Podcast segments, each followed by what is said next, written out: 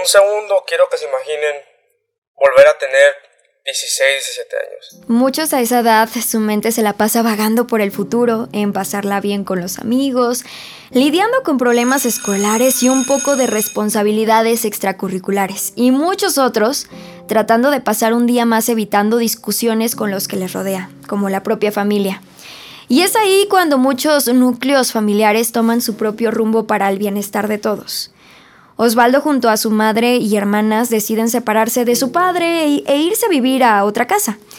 Un domingo como cualquier otro, Osvaldo estaba disfrutando de una tarde con amigos después de una jornada media de trabajo, un poco acongojado con algo que no lo dejaba estar ahí plenamente. Cuando... Recibí una llamada de mi mamá diciéndome que ocupaba regresar a la casa y que era urgente. Y cuando se recibe una llamada así, aunado a la sensación que recorría su cuerpo, pueden ser predecibles diversos escenarios que pasan por tu mente. Y justo en la mente de Osvaldo solo pasaba una persona que pudiera estar dentro de esa llamada de urgencia, su padre. Después de colgar la llamada y llegar a la casa con la mente llena de situaciones posibles, su madre le dice. Y me dice, mamá, ¿sabes qué? La vecina me acaba de hablar y dice que hay mucho, mucho policía y mucho o sea, una, presencia de policía exagerada para alguna llamada de, ruido o algo. La mente de Osvaldo, como si la hubieran programado, ya sabía a qué podía enfrentarse. Él junto a su madre, amigos y una de sus hermanas llegan a la casa donde habían pasado toda su infancia, pero esta vez con un color diferente, pues patrullas y personas de la escena del crimen rodeaban la finca.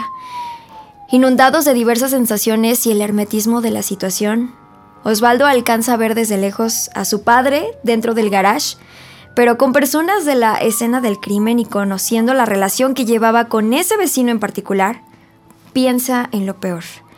Pero ese escenario cambió cuando uno de los oficiales se dirige con ellos preguntando la relación que tenían con el dueño de esa casa y les dice. Desafortunadamente, pues falleció. La mente de Osvaldo solo tuvo un espacio para dos opciones, marcar línea final y dejarse derrotar por las emociones, o usar la situación y elevarse con fortaleza sin un límite alcanzable. Para un adolescente de 17 años y con la responsabilidad de elegir entre esa dualidad, lo hizo agachar la cabeza, mostrar entereza para su familia y tomar las riendas del proceso de papeleo ante la tesitura. Pero un adolescente de 17 años legalmente no podía hacer mucho.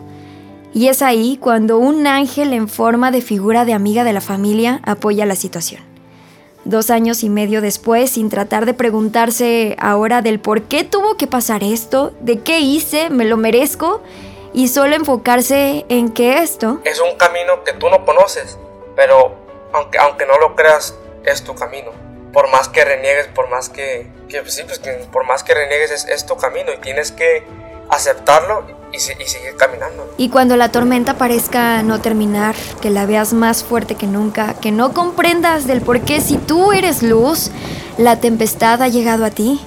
Y... Cuando creas que se te está acabando el mundo, ponte a pensar, porque te lo aseguro, que es lo contrario y apenas va empezando. Esta fue la historia de Osvaldo Quesada. Te dejo este micrófono abierto para que cuentes la tuya.